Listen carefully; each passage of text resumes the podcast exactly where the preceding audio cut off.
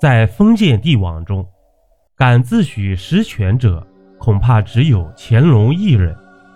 这实权最早见于《周礼·天官恩师》中，这实权为上，实施一次制，意思是医治十个患者，治愈十个者为实权。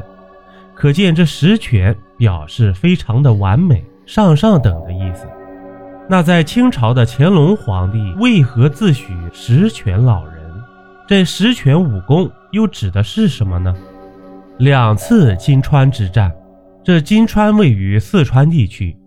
唐朝的时候，李白写过《蜀道难》，可见这里交通极为不便，所以非常容易形成割据。这乾隆皇帝初年时，这里实行土司制。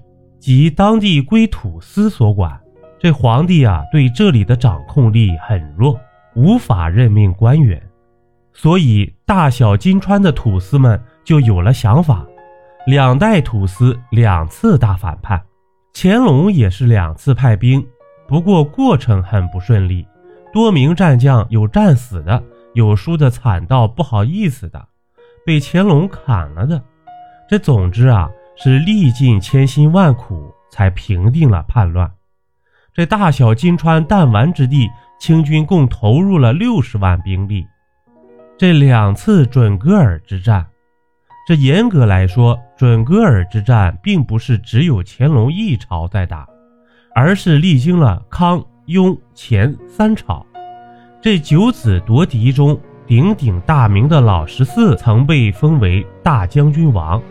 其中一战打的就是准噶尔。这乾隆十年与乾隆二十年，在准噶尔两次大战，全程几乎无尿点。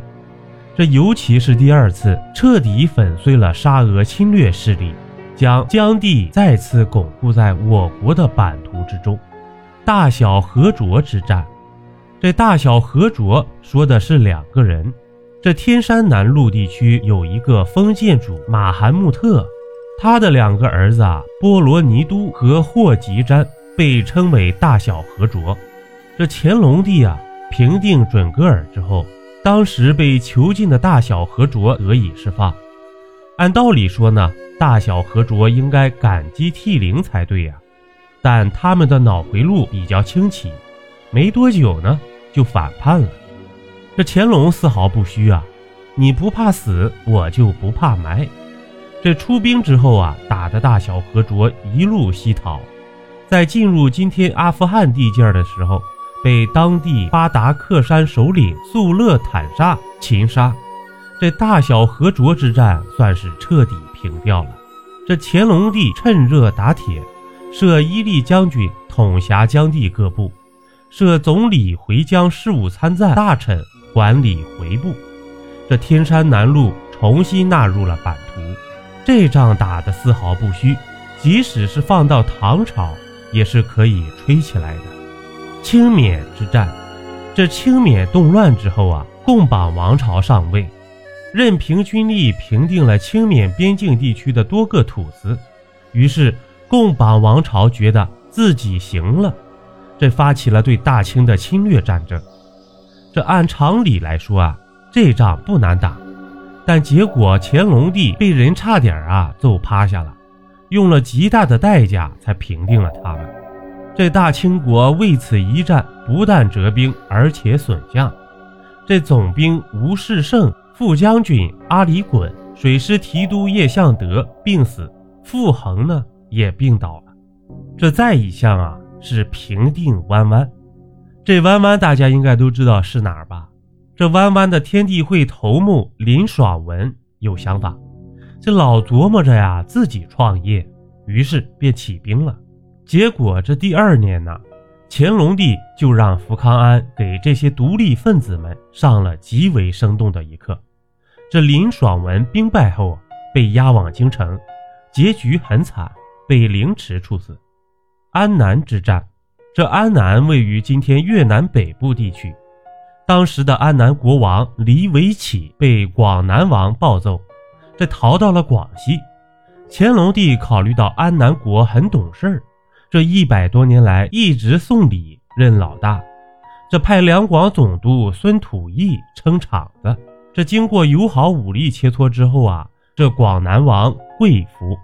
两次库尔喀之战，这库尔喀是统治尼泊尔的部族，紧邻藏区，与喇嘛合谋搞事情，直接出兵入侵大清版图，而且不止一次。乾隆帝也没有废话，判平定过弯弯的福康安以及超能打的海兰察提升一下对方的教养。这两位战神不但把藏区整得明明白白，还深入库尔喀境内，一直打到了今天的加德满都城下。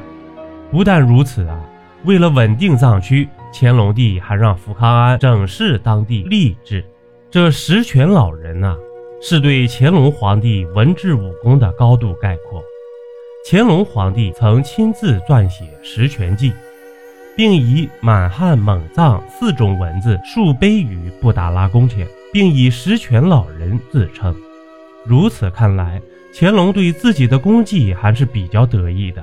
根据这碑文所载，乾隆所谓十全者，主要是指十全武功，分别为平准噶尔为二，定回部为一，扫金川为二，靖台湾为一，降缅甸、安南各一。及今二次受廓尔喀降，合为十。